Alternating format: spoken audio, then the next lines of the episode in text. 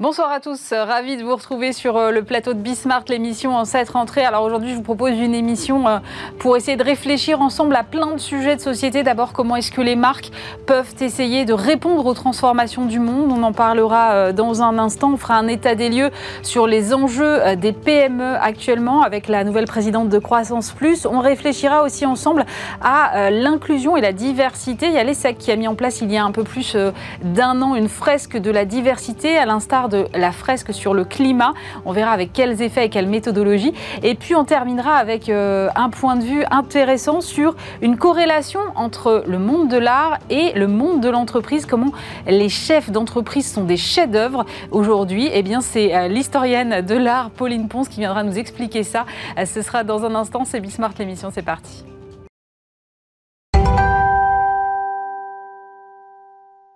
Pour commencer cette émission, euh, je reçois Nicolas Van. Bonjour. Bonjour. Vous êtes euh, le fondateur de l'agence Pintank qui accompagne des entreprises et des, institutions qui sont confrontées aux transformations. Et vous venez de publier euh, un livre, ça s'appelle Raisonner, c'est aux éditions 100 000 milliards, sur le nouveau rôle que les marques peuvent jouer dans une société en transformation. moi, c'est un sujet qui me passionne. Et justement, votre point de vue, si j'ai bien compris, c'est que finalement, les marques, elles n'ont pas encore pris la pleine mesure des transformations auxquelles nous sommes tous collectivement confrontés. Oui, euh, en fait, moi, ça fait 16 ans que je travaille dans la communication, enfin un peu, un peu plus, mais 16 ans que je suis à la tête de, de Spin Tank. On est rentré par la révolution numérique, mmh. qui a été une révolution très profonde des manières de faire euh, la communication.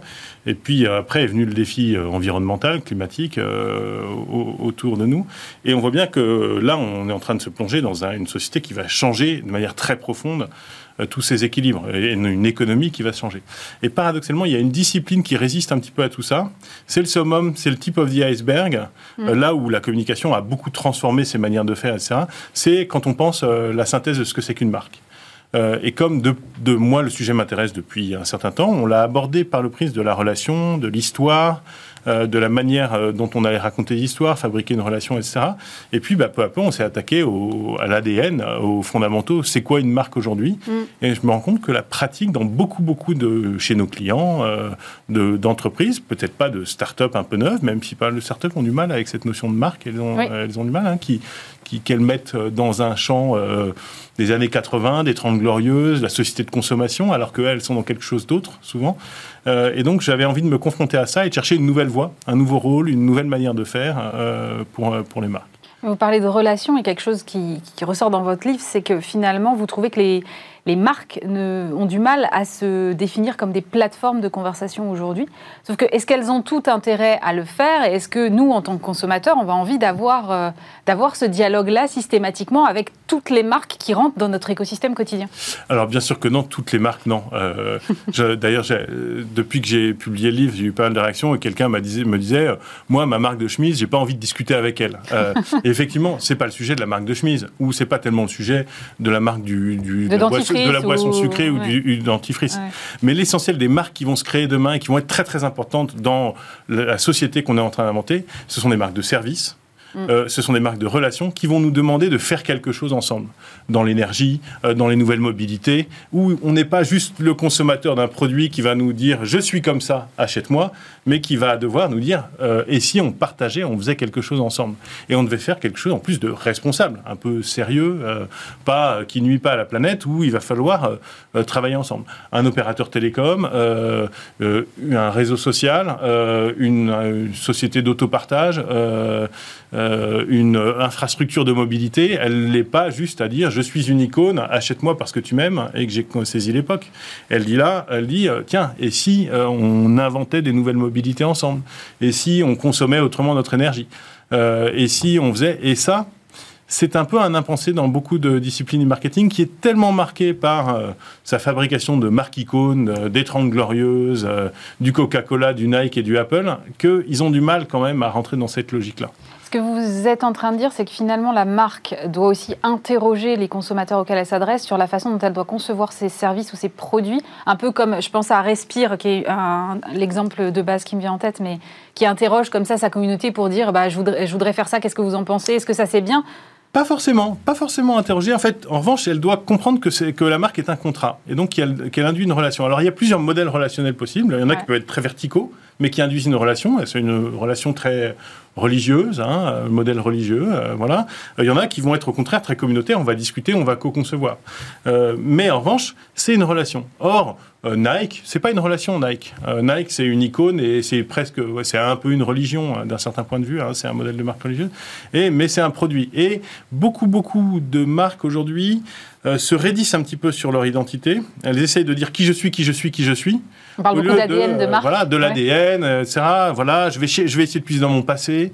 Euh, ce qui est en fait euh, une erreur, alors qu'on est à un moment où la question que tout le monde a, c'est le futur, c'est qu'est-ce qu'on va devenir, qu'est-ce que notre société, euh, dans cette transformation, face aux polycrises permanentes dans lesquelles on est, etc., vont avoir. Et donc, il y a un retournement à avoir pour justement les plutôt chercher ensemble et non pas dire, moi je suis comme ça, mais et si on, on, faisait quelque chose ensemble Mais la relation n'est que l'expression de transformations qui sont plus profondes, que ce soit sur les process, le sourcing, la transfo digitale, enfin, ça peut pas être juste une relation. Elle est basée sur des transports. Bien sûr, euh, bien sûr. Et chaque marque doit trouver sa relation propre, sa manière de faire relation. Mais, ça et, mais chaque marque aujourd'hui, en tout cas, si elle veut, la nouvelle marque qui veut compter dans le, dans le, dans le futur et dans ce monde en grand changement, elle doit quand même euh, chercher à faire quelque chose avec quelqu'un et donc elle doit le définir, elle doit le poser sur la table, elle doit le proposer. Là où les marques ont souvent eu tendance à dire bon ben on va pas essayer de composer ensemble des choses. Moi je vais t'imposer quelque chose et puis après tu vas m'acheter, tu vas pas m'acheter. Et puis après je vais te le bourriner euh, avec de la télévision, euh, avec des masses médias verticaux, en, en investissant de manière très très forte. Et on voit bien que ces modèles-là sont à bout de souple et il faut plutôt proposer des choses à faire ensemble, des chemins à faire, et donc intégrer les dimensions relationnelles plus au cœur des marques. Ça ne veut pas dire qu'on abandonne hein, euh, du graphisme, euh, euh, des territoires, un imaginaire, etc., mais que cet imaginaire, il doit emporter cette dimension relationnelle de manière un peu plus forte. En tout cas, c'est le chemin que, que j'imagine. Et puis aussi, il doit parler du monde. C'est d'où l'idée du livre qui est raisonné, qui est le concept de résonance. C'est la marque, c'est pas juste une relation binaire entre une marque et un consommateur elle doit intégrer la notion de responsabilité, la notion d'impact sur le contexte autour de nous. Elle doit intégrer ça. Et euh, souvent, on a un peu séparé les choses. On a dit, bon, on va faire une raison d'être. Ça, mhm. c'est l'entreprise. Puis on aura la marque, par ailleurs. Et on ne sait pas faire les deux ensemble. il n'y a pas de lien, euh, en fait. il n'y a pas tellement de lien entre les deux. Mhm. Donc, euh, chez beaucoup de nos clients, on a vu un exercice de raison d'être fait par la direction générale. C'était sérieux, etc. La communication ne savait pas comment faire le truc. Et puis après, la marque a essayé de raccrocher les wagons. et donc, on voit bien que ces éléments d'identité, euh, ils doivent se déporter vers une logique de raison d'être, c'est-à-dire de sens, de sens porté pour des gens, donc dans une relation, dans quelque chose d'assez commun, et puis aussi qui s'inscrivent dans, dans, une logique responsable, où on doit faire entrer le monde dans les entreprises. Mais c'est là où ce que vous dites dans votre livre sur le design m'intéresse beaucoup, parce que finalement, le design, c'est en quelque sorte... Euh, le retour aussi à cette question du sens et de l'utilité et de pourquoi on fait un produit. Donc, vous pensez qu'il va y avoir une nouvelle ère du design? Moi, je crois que euh, oui, la, figure euh, de la communication. Euh, moi, j'ai pas loin de 50 ans. ma figure de la communication dans laquelle je suis né, c'est celle du publicitaire. Hein. C'était Jacques Seguela. Donc l'homme qui impose, qui a des mots, des idées chocs, etc. elle va être remplacée de, par le, du publicitaire au designer, c'est-à-dire quelqu'un qui un acte créatif, ça c'est sûr, toujours, il faut, euh, il faut faire un saut créatif, toujours mm. à un moment, mais qui le fait dans une relation d'utilité, de quelque chose que les gens vont utiliser et dans un contexte. Et donc, euh, le publicitaire, L'utilité, il s'en fout. Euh, il impose, il fait des spots télé. Euh, l'utilisation d'un spot télé, elle, est nulle. Euh, aujourd'hui, les contenus qu'on met sur les réseaux sociaux, ils sont utilisés par les gens. les services et les interfaces qu'on met sur les sites web, elles sont utilisées par les gens. Et toutes les marques sont en train de devenir des marques de services. Même les constructeurs automobiles sont en train de devenir des marques de services. Même, même les, les cosmétiques ou etc. sont en train de devenir des marques de services. Donc, elles ont besoin d'être utilisées beaucoup plus. Et mmh. donc, quand on a besoin d'utiliser et de faire des choses, demander des choses à, ses clients euh, pour qu'ils fassent quelque chose avec vous et pas leur faire des trucs, eh ben, euh, il faut euh, créer un peu cette relation d'utilité commune, cette recherche de sens en commun, etc. Et donc les marques doivent se déporter beaucoup plus vers ça. Et c'est possible pour de vieilles institutions, des marques qui sont établies depuis 50, 100 ans parfois, Oui, oui, c'est difficile. C'est difficile. On voit d'ailleurs, j'explique dans le livre un peu quelques tentations. Il y a, une tentation réactionnaire. Ah, je vais aller rechercher dans mon passé. Mm, mm. Euh, ça, on l'entend beaucoup. Ça, hein. on l'a énormément. Je vais revenir un peu aux fondamentaux parce que la crise, euh, le, la perte de sens, la difficulté à trouver du sens dans la projection dans laquelle on est, on n'a plus beaucoup d'appui, etc. pour les institutions, fait qu'on va, on va aller chercher la réponse dans le passé. Or, évidemment, on peut aller chercher un petit peu des éléments de réponse dans ce qu'on a été dans le passé, mais le sujet, c'est la projection dans le futur. Donc, c'est une mauvaise tentation.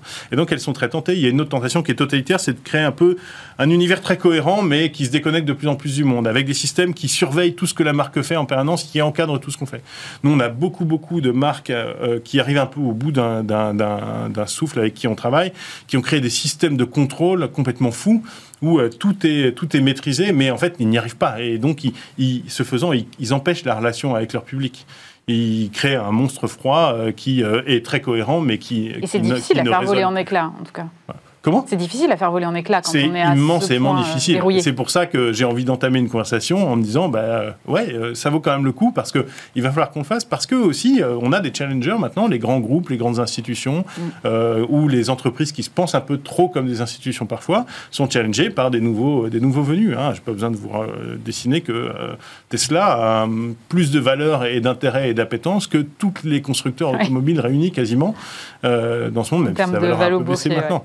Et donc euh, et en termes de projection, d'attraction de talent, euh, de capacité à, projeter dans le futur, parce que c'est une marque qui fondamentalement propose un chemin de réponse au monde, euh, aux défis de, l'environnement et de manière forte, onirique, puissante, etc. Vous l'écrivez d'ailleurs sous cette forme, vous dites les, les, les marques vont avoir un point de vue sur le monde. Est-ce que là, on n'est pas à la frontière du politique quand même, pour des marques? Bien sûr.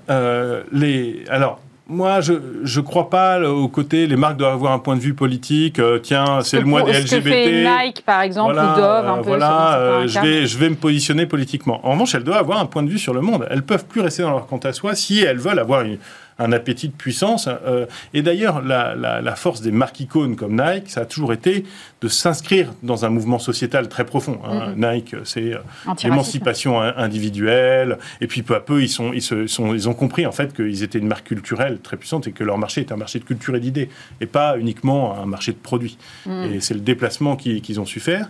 Mais beaucoup d'autres marques doivent le faire. Et euh, c'est très difficile, notamment pour des marques très structurantes, très d'infrastructures. Euh, qui sont dans le B2B, euh, dans, l'entreprise. Euh, nous, on travaille dans les énergies, les mobilités, la ville, la construction, etc. c'est des gens, ils n'ont pas l'habitude de faire du marketing sociétal et de se dire on va être politique, parce qu'au contraire, vivons heureux, vivons cachés, n'ayant pas trop de point de vue. En revanche, bah, euh, euh, leurs collaborateurs leur demandent euh, un engagement, leur demandent d'avoir un point de vue sur la transition, et ils le font sans intégrer ça dans une logique communicationnelle. Et donc, ils ne le font pas en allant jusqu'au bout des choses. Et donc, le sujet, c'est sans doute d'aller dans, ce, dans cette prochaine étape qui est un peu celle du moment où on se redonne de l'écho, de la résonance. Ça me rappelle fortement une discussion que j'ai eue avec euh, Denis Gancel, le patron de l'agence W, qui parle de contributing, dans l'idée de dire que voilà, les marques ne peuvent plus se contenter d'avoir un discours marketing, mais qu'il faut, qu'elles aient une contribution à la société. Vous rejoignez cette idée-là? Oui, tout à fait. Moi, j'aime beaucoup euh, ce, que, ce que fait euh, W et Denis Gancel. Euh, après, la, la, notion, je trouve que le, quand je, on, a eu l'occasion d'en parler avec des clients, euh, etc., le côté contributing fait un peu comme si tout d'un coup on, on devenait euh, euh, béni oui oui, euh, très catholique, très très ONG. On abandonnait l'argent et puis on, on, devenait euh, voilà, on devenait une ONG. Et ça, les, les, patrons, non, ce qui est pas son c'est pas leur, c'est pas leur business. Ce qui ouais. mais du coup la, notion, enfin la, je pense le fond, le, terme, se rapproche beaucoup. C'est un peu le terme qui, est un peu difficile. Et c'est pour ça que moi je cherchais un peu cette espèce de manière de, remettre du, lien, parce qu'il y a toujours cette ambition quand même de d'avoir de l'écho, de se faire entendre, de se faire connaître, de ce qu'on demande à la communication aux marques c'est quand même de, synthétiser, rassembler et puis de projeter, de créer, de créer une valeur, un actif. Et, euh, les marques, euh, pour le faire aujourd'hui, elles doivent mettre le, elles doivent fabriquer du mouvement avec la puissance qui est distribuée dans le monde, avec tout ce qui est en réseau, euh, l'énergie de la, foule, du réseau, l'énergie des réseaux sociaux, l'énergie de l'attention qui est, qui est, un peu distribuée partout. Et pour ça, ben, il, faut, il faut la stimuler. Et donc, il faut, d'où l'idée de cette idée de résonance où on va avoir de l'écho, on va se faire entendre parce que on capte aussi euh, de manière intelligente, on crée un canal de, captation de l'énergie de la foule. J'étais en train de préparer votre interview quand j'ai vu passer euh, l'info que je pense tout le monde a vu euh, cette semaine ou la semaine dernière sur Amazon et cette euh, vente de rien sur Amazon. Et je me dis que quand même, malgré tous les efforts et tous les discours qu'on tient, le marketing a encore de beaux jours devant lui, non? Oui, oui, le marketing a de beaux jours devant lui. Il, a, il y a de, il y a de de fantastiques capacités pour le marketing à exploiter le monde euh, et à pas raisonner avec, hein, à, l'assécher, à le manger, euh, voilà, sans doute de manière pas très durable, hein, mais euh, on a encore des relations très dominantes ou un peu stupides où on arrive à fabriquer des vents très très forts notre écosystème euh, numérique, il n'a pas encore fabriqué tous ses contre-pouvoirs. Hein. Il en a, mais euh, les charlatans et les vendeurs, de, les bonimenteurs ont encore une bonne capacité à faire, à faire du mal, ce qui est quand même la source du métier euh, de la communication et du marketing. Hein. C'est le, vendeur de formules et celui qui arrive à trouver les bons arguments pour, pour, promouvoir sa, sa camelote ou ses solutions intéressantes pour le monde de demain. Merci beaucoup Nicolas Vambremer. Je rappelle que vous êtes le fondateur de l'agence Pintank et que vous publiez Raisonner, c'est aux éditions 100 000 milliards. Merci d'avoir été avec nous. Merci.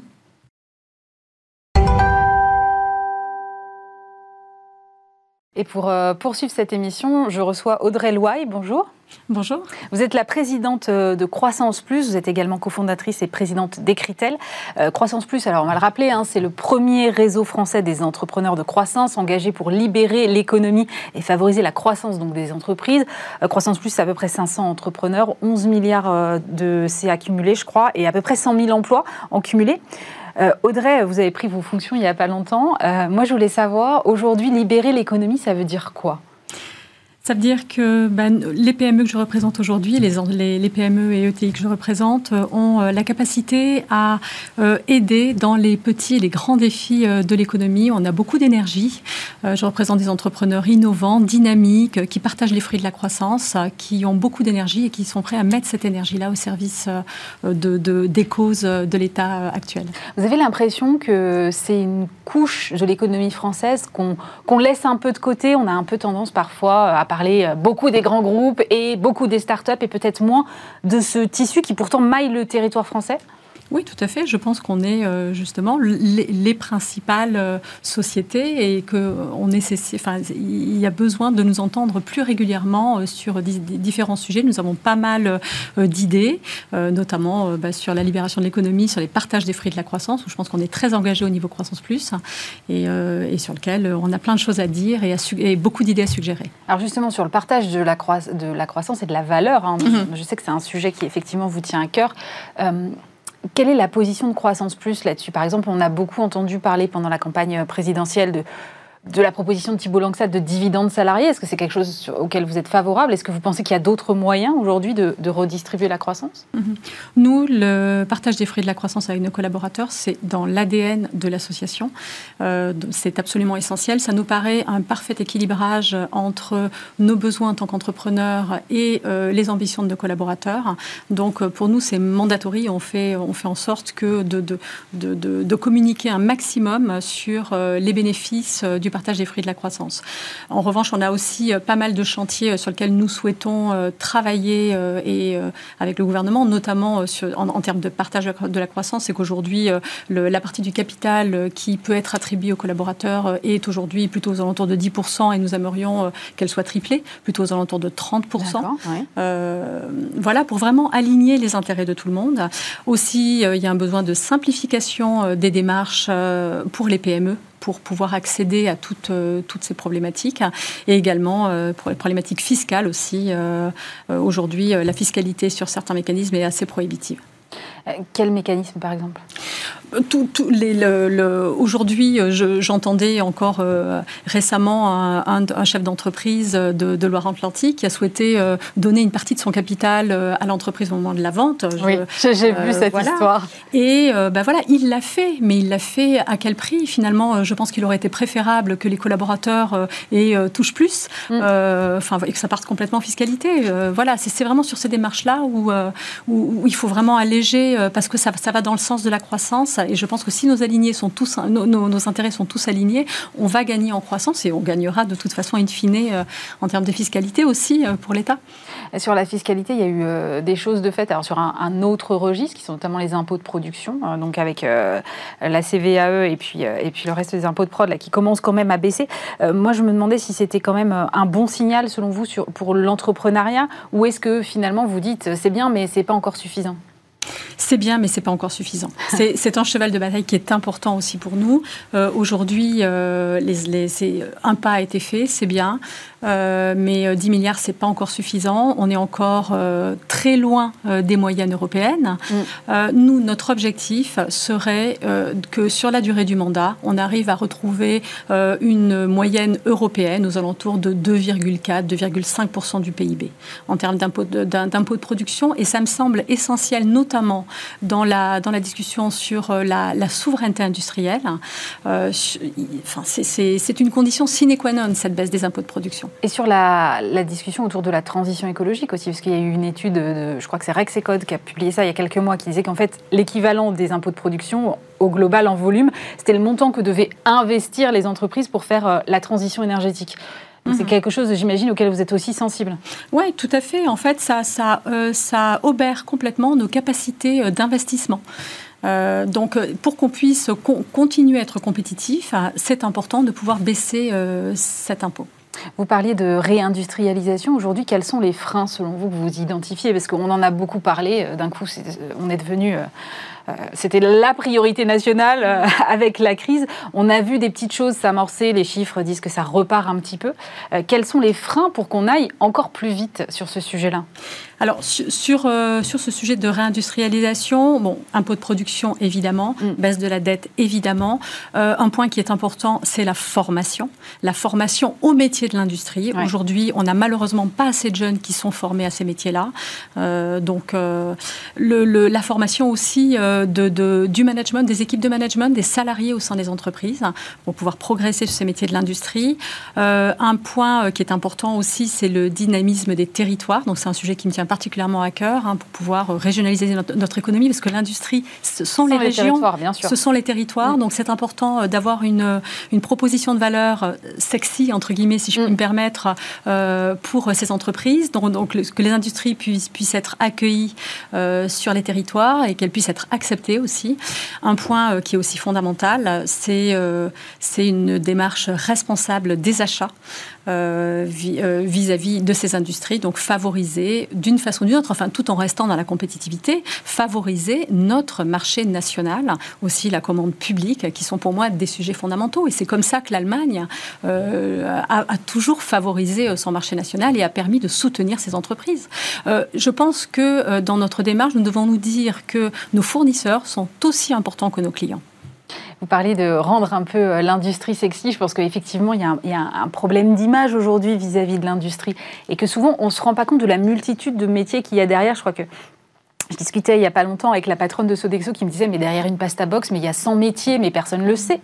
Euh, comment est-ce qu'on fait aujourd'hui pour faire davantage de pédagogie, pour aller euh, chercher les jeunes et leur dire, oui, l'industrie aujourd'hui, ce n'est pas des usines qui fument, ça n'a rien à voir. Ce mm-hmm. sont des sont des lieux technologiques, ce sont des lieux d'innovation. Comment est-ce est-ce que vous travaillez sur ces sujets Oui, on est vraiment très loin de l'usine fumante au fin fond euh, de la région, tout à fait. Je pense qu'il faut qu'on parle plus des entreprises. Il faut aussi qu'il y ait ce sentiment euh, de, fierté de, notre, de, nos entreprises nationales, qu'on parle de nous, qu'on parle des entrepreneurs, qu'on parle... Euh, moi, je trouve qu'on ne parle pas assez de nos entreprises et de, et de tous les talents. On parle des licornes. Bon, on a, plein de belles licornes, on a des pépites en France.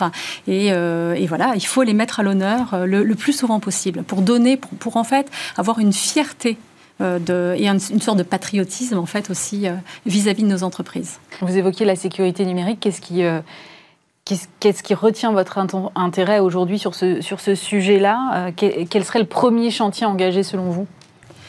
Le, la sécurité numérique, c'est essentiel parce que euh, la donnée, euh, c'est l'or noir, hein, comme on dit souvent. Euh, malheureusement, aujourd'hui, je, je, je, pense qu'on ne prend pas la mesure de, la, de, la, enfin, de, de, de cette perte de données, notamment, ben, notamment parce qu'on ne maîtrise pas notre chaîne de valeur hein, en Made in France sur les données.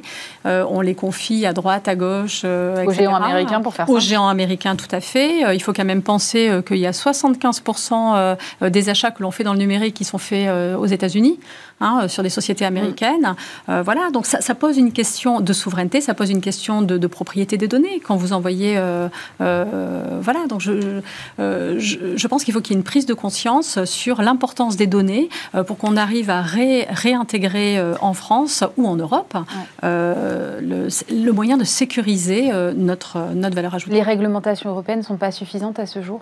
Non, moi je trouve qu'on n'est pas assez, euh, on n'est pas assez strict sur cette, euh, question-là. Euh, enfin voilà, il n'y a aucune société aujourd'hui sur les métiers importants la, sur la chaîne de valeur d'internet, il n'y a aucun top aucune société dans le top euh, qui mm. est en Europe, qui soit européenne ou mm. française. Euh, voilà, 70% euh, des, dépenses aux États-Unis. Donc non, non, non, on est, on est. et, quand on voit que les autres pays, au contraire, vont, comment dire, sécuriser leur ce marché-là. Donc moi, j'aurais tendance à dire œil pour œil et, faisons la même chose aussi. Nous protégeons nos données. Merci beaucoup Audrey Loy. Je rappelle que vous êtes la nouvelle présidente de Croissance Plus. Merci d'avoir été avec nous. Merci à vous.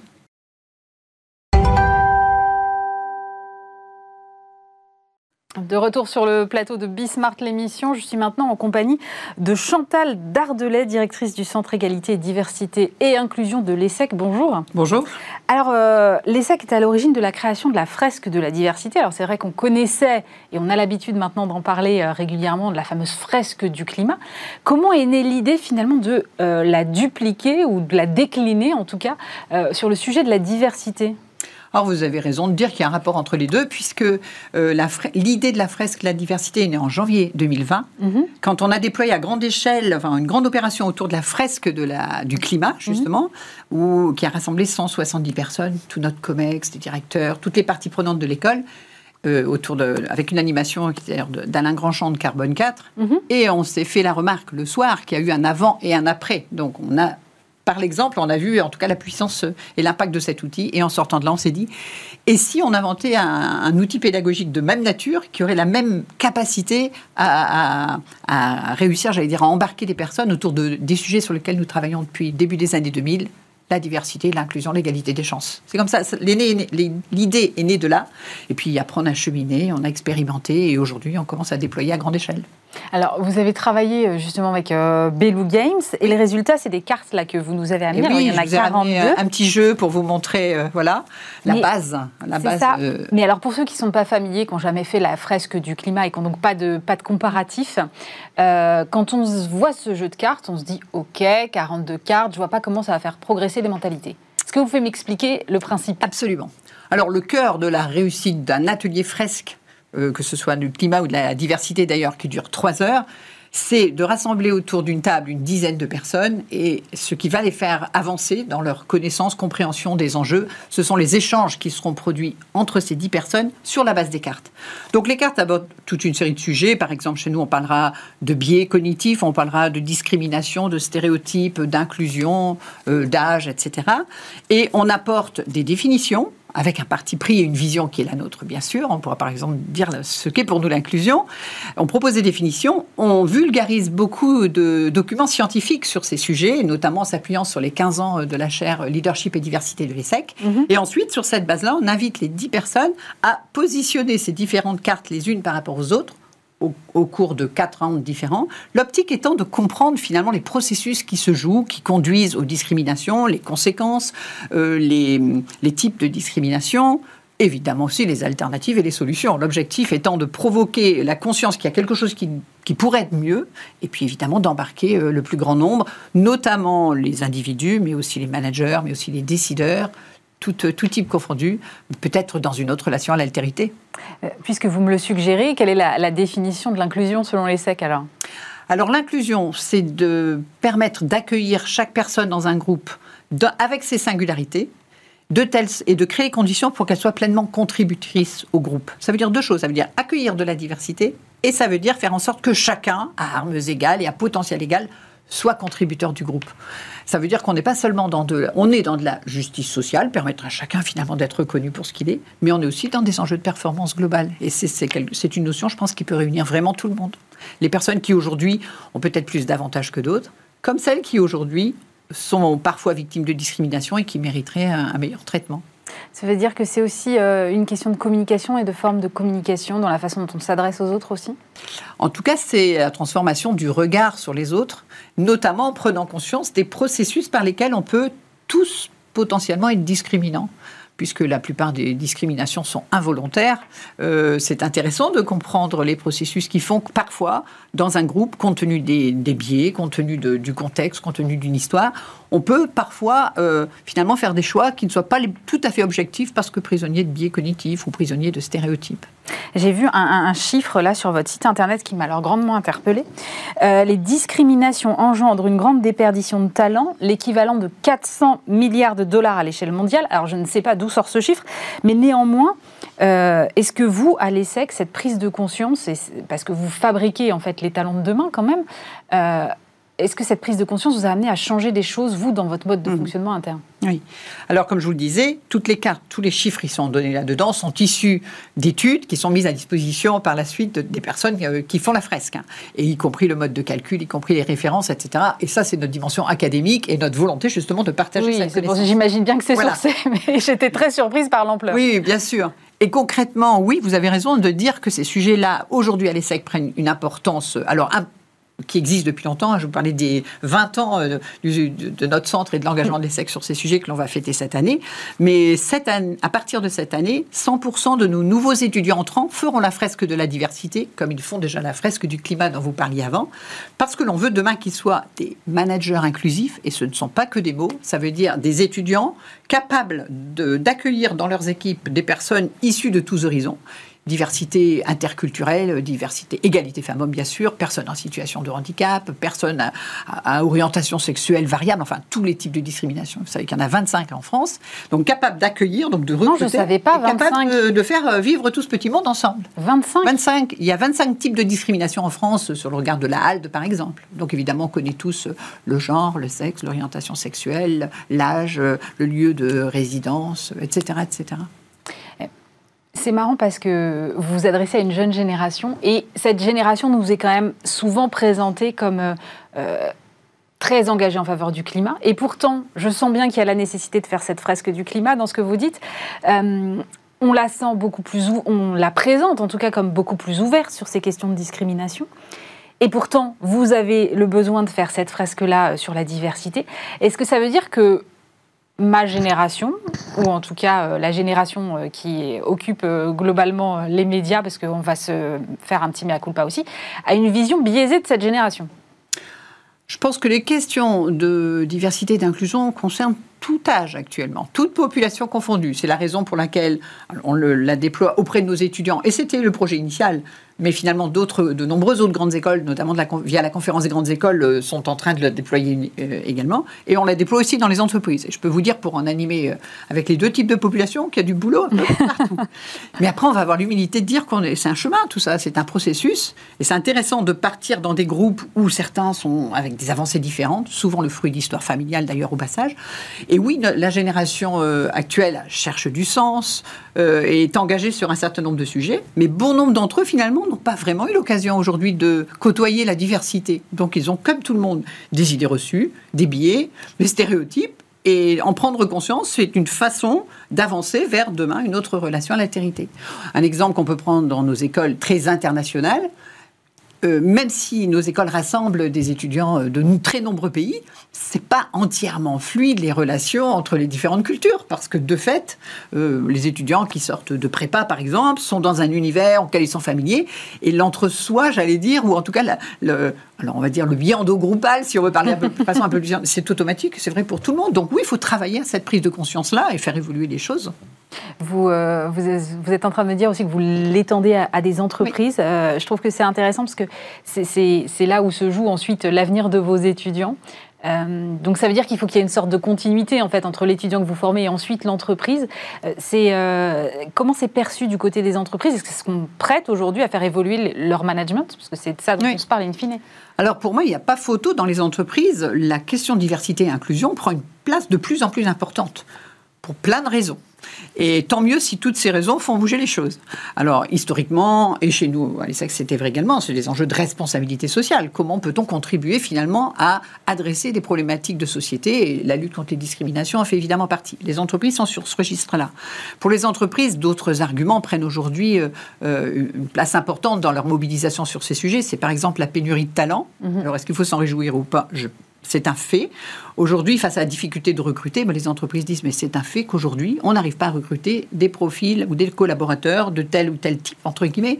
Euh, dans la technologie, on recrute pas assez de femmes, euh, ou, dans certains, ou dans la restauration, on se dit ah, mais finalement, on pourrait peut-être euh, essayer de capter des nouveaux collaborateurs là-dessus. Donc la pénurie de talent vient assurément jouer un rôle là-dedans. Euh, l'autre idée, c'est aussi le bien-être des collaborateurs. Et c'est l'enjeu, on, rejoint le précédent. Euh, des, collaborateurs qui sont bien dans leur entreprise resteront plus longtemps. Et ça rejoint les enjeux RH mm-hmm. évoqués précédemment. Et pour se sentir bien dans une entreprise, il faut pouvoir être reconnu pour ce que l'on est et donc pas avoir à, jouer un rôle ou à, ou à copier des modèles et autres, mais être, pouvoir assumer finalement. Euh, voilà, qui en est dans toutes ces dimensions. Euh, que je reparlais de l'orientation sexuelle parce que, par exemple, la question de la, euh, de la LGBT-phobie prend une place croissante, ou la légitimité euh, d'un certain nombre de collaborateurs d'être aussi, euh, euh, de pouvoir finalement aussi faire état de, de leur orientation sexuelle, ou en tout cas que ce soit pas un obstacle. Aujourd'hui, c'est perçu comme un sujet que les entreprises n'adressent pas encore, pas encore bien et qui, est important. Je prends cet exemple-là, mais c'est évidemment vrai également des personnes issues de l'immigration, des jeunes des quartiers, ou des jeunes, ou moins jeunes d'ailleurs, hein, des habitants des quartiers en politique de la ville, qui est d'ailleurs la population par laquelle on a à l'ESSEC commencé à adresser ces sujets-là il y a une vingtaine d'années. Voilà, donc pour toutes ces raisons-là, les entreprises sont intéressées. La question, c'est le comment, mais nous, on vient avec un outil proposé euh, qui, bien sûr, est à situer dans une politique diversité et inclusion sens large, mais elle peut proposer des déclics, elle peut permettre à chacun de parler de la même chose, donc se mettre d'accord sur des constats, sur des définitions, euh, sur des représentations, et puis ça, se frite un petit peu, hein. tout le monde n'est pas d'accord, mais c'est de là que, que, peuvent jaillir justement, euh, je veux dire la lumière, mais en tout cas la capacité des uns et des autres à remettre en question leur point de vue, et donc à avancer. Et les entreprises peuvent ensuite s'appuyer sur ce capital commun bah, pour euh, essayer de faire avancer les pratiques managériales, typiquement, ou les modes de recrutement, etc. Il y a une question d'intelligence collective aussi. Absolument. Centrale. C'est central. On le dit, hein, nous, on apporte du matériau, et puis après, euh, bon, bah, le job des fresqueurs, donc des personnes qui animent ces ateliers de trois heures, c'est de s'assurer euh, que chacun a la parole, que on reste dans, enfin, qu'on revient aux définitions quand il y a un doute, qu'on ne part pas dans le café du commerce, mais qu'on s'appuie bien sur des faits et non pas sur des, non pas sur des impressions et autres. Voilà, ça c'est notre job. Merci beaucoup Chantal Dardelet. Je rappelle que vous êtes la directrice du Centre Égalité, Diversité et Inclusion de l'ESSEC. Merci d'avoir été avec nous. Merci.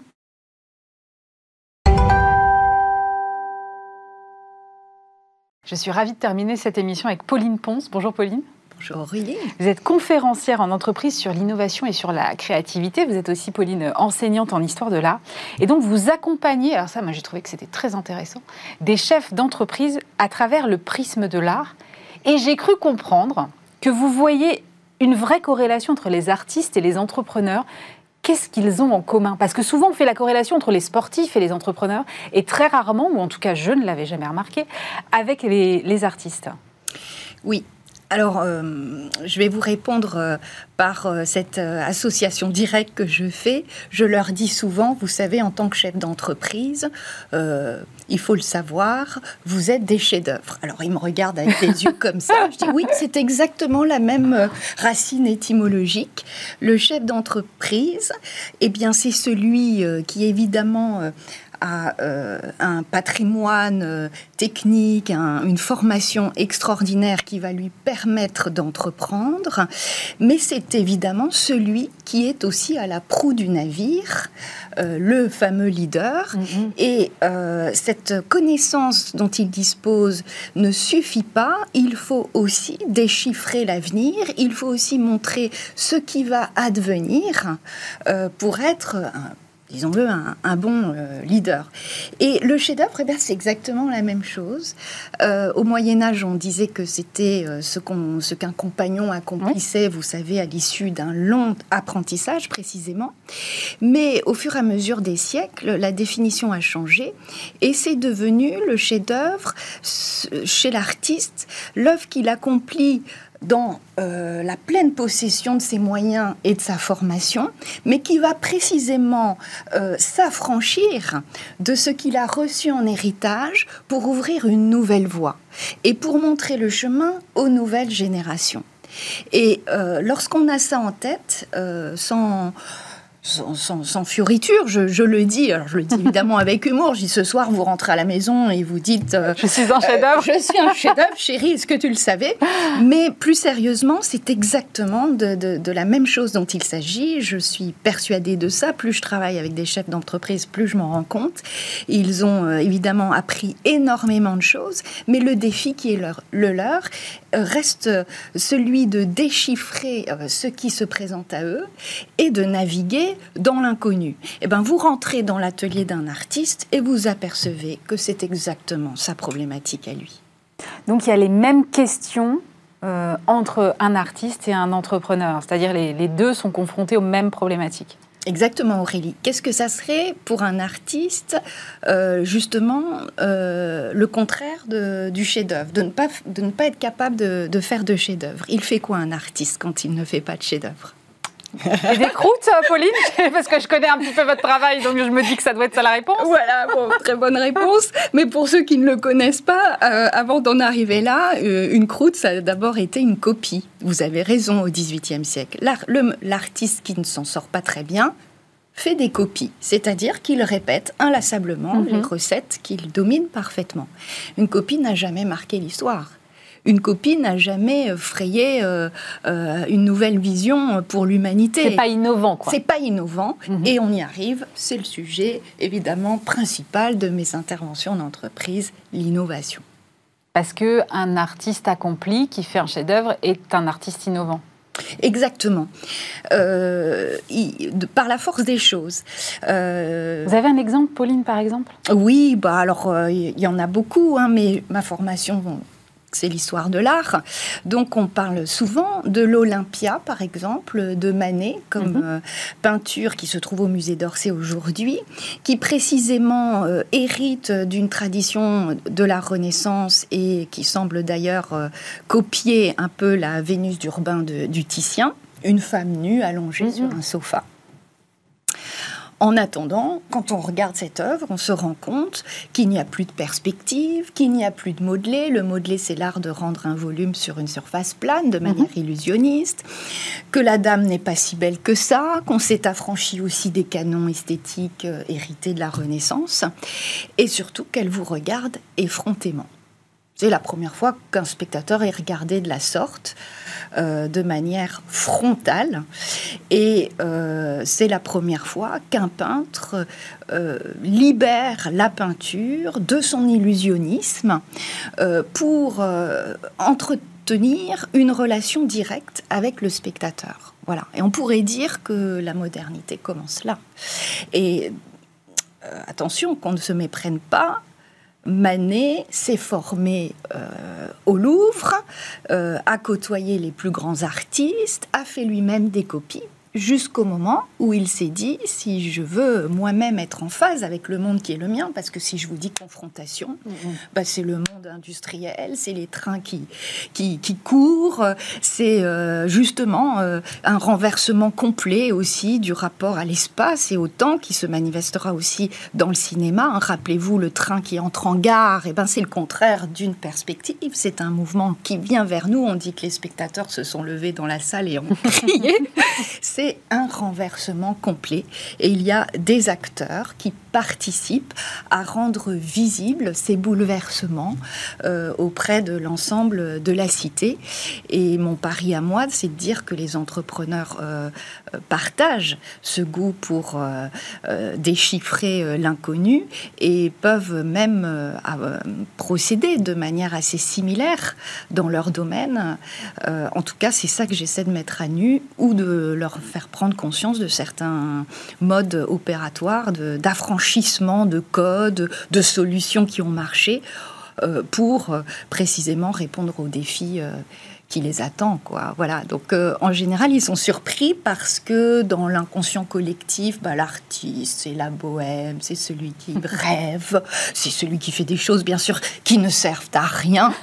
Et euh, donc, ils sont à l'extrême opposé de l'entrepreneur qui a des responsabilités non seulement rationnelles, rationnelles et bien sûr utilitaires pour euh, lui-même comme pour les siens.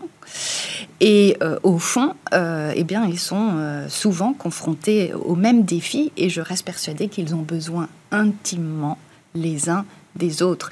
Parce que mon sujet de prédilection, Aurélie, souvent, c'est de montrer les rapports qui se tissent dans la société, celle d'hier comme d'aujourd'hui, entre le monde économique et le monde artistique.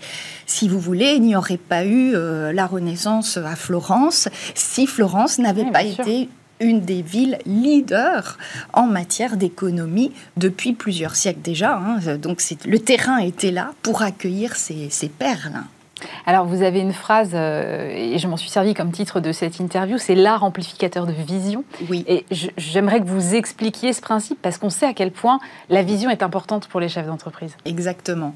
Alors là, je viens de vous donner euh, déjà euh, un aperçu de ce que l'on peut entendre par amplification de vision, puisque c'est euh, euh, être en capacité euh, de mettre des règles là où il n'y en a pas encore. Hein. C'est d'affronter le, chaos et d'une certaine manière, l'artiste est celui qui avance dans la nuit, mais qui va tester, tâter et, et, être en capacité d'accueillir aussi tout ce qui lui arrive pour, encore une fois, euh, dresser une sorte d'architecture qui va lui permettre d'avancer. Euh, amplificateur de vision, ça veut dire quoi? On en fait tous les jours l'expérience. tous les jours l'expérience. Il y a eu pendant des années une petite vidéo qui passait sur le net euh, qui montrait, voilà, qui prenait au piège les spectateurs. On leur demandait, voilà, combien de fois le, ils se lancent le ballon. C'était des. Ah oui, avec le singe qui passe derrière, je vous l'avez vu. Et personne ne voyait le singe derrière. Donc la première chose que je que je mets en place quand je propose euh, mes, mes, formations, mes conférences, mes voyages, moi j'appelle ça des voyages dans, au monde, dans le monde de l'art, eh bien c'est que je les mets en situation euh, d'explorer beaucoup plus que ce que la vie quotidienne le leur permet, leur capacité d'observation. Un bon leader pour moi, c'est quelqu'un qui sait voir. Mm-hmm. Mais euh, mu par ses objectifs utilitaires, bien sûr, euh, il ne se rend pas toujours compte euh, que sa faculté d'observation est en berne, ou en tout cas qu'il l'oriente de telle sorte qu'il ne voit pas ce qu'il y a autour. Alors c'est peut-être quelque chose qu'il peut apprendre de l'artiste. C'est-à-dire dézoomer Exactement. Hmm. L'artiste, si vous voulez, il n'a pas, lui, d'objectif à atteindre. Hein. Ça, je le dis toujours pour les mettre à l'aise, mes dirigeants. C'est, non pas c'est plus dur ce que vous faites, mais en attendant, vous avez des comptes à rendre. L'artiste, il est pour aller dans le, un peu le mythe, seul avec lui-même. Hein. Euh, en attendant, euh, voilà, la question, c'est de savoir euh, est-ce que quand je veux atteindre mon objectif, je ne me rends pas complètement aveugle sur tout ce qui m'entoure et passe à côté de plein d'opportunités.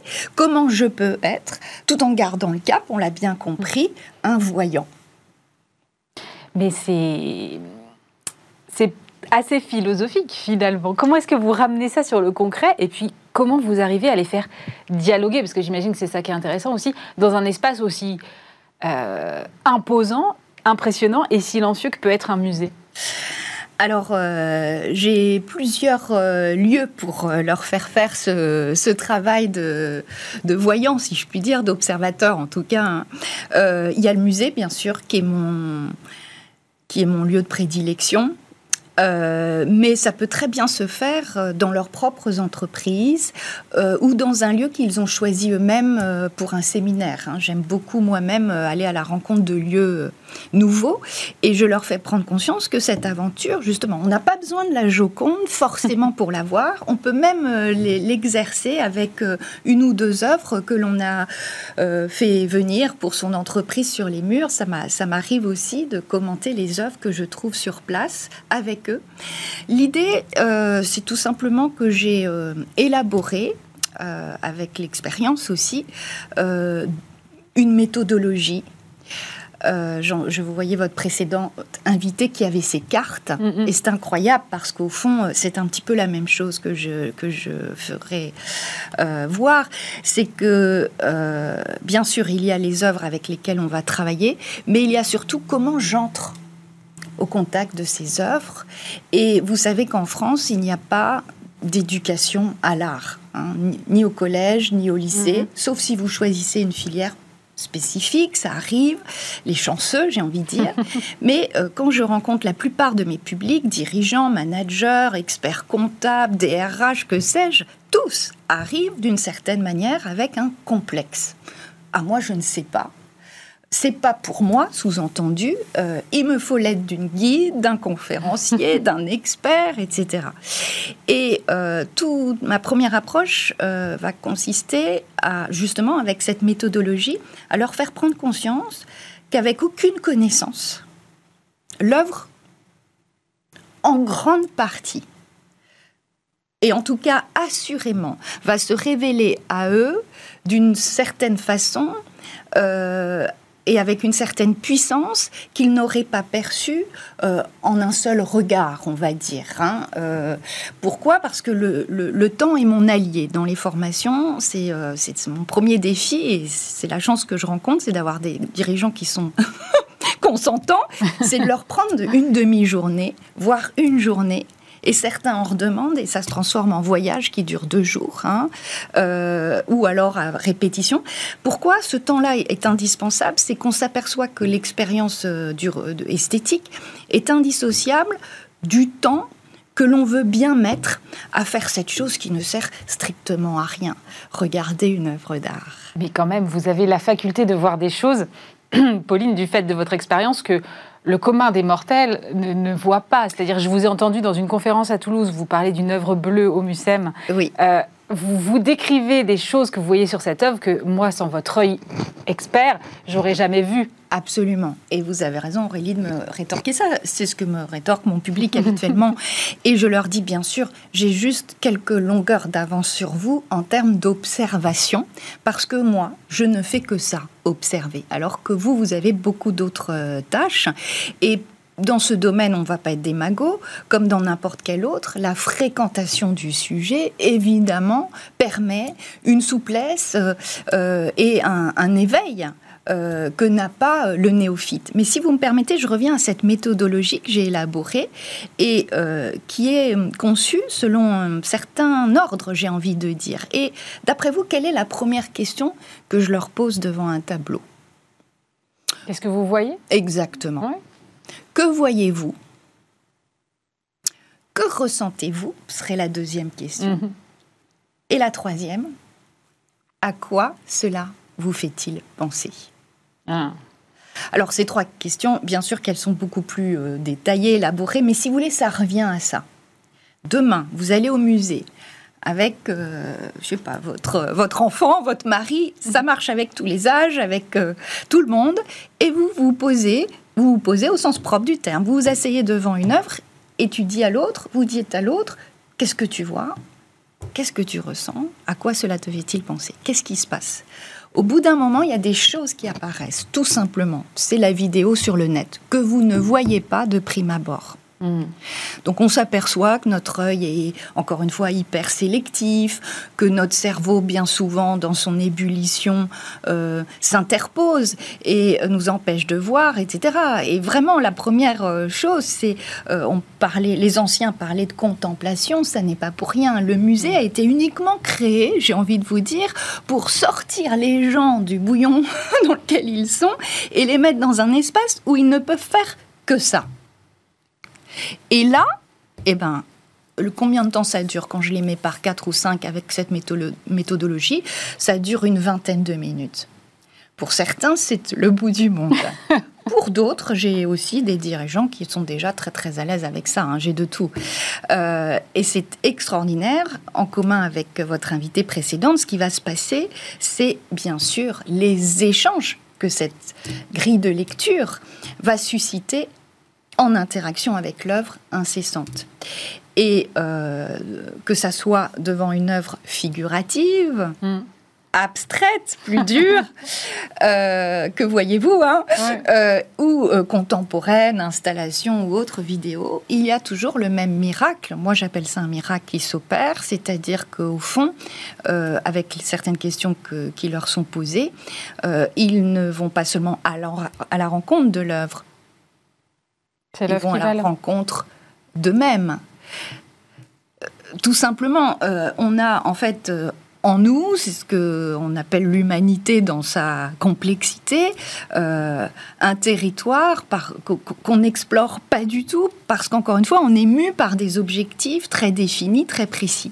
Et le musée ou la salle de, projection euh, qui nous coupe un peu nos activités, c'est le lieu où on va explorer notre humanité dans toute sa complexité, mais au fond, c'est pas si complexe que ça. L'œuvre d'art convoque en nous toutes nos facultés humaines sans en sacrifier une.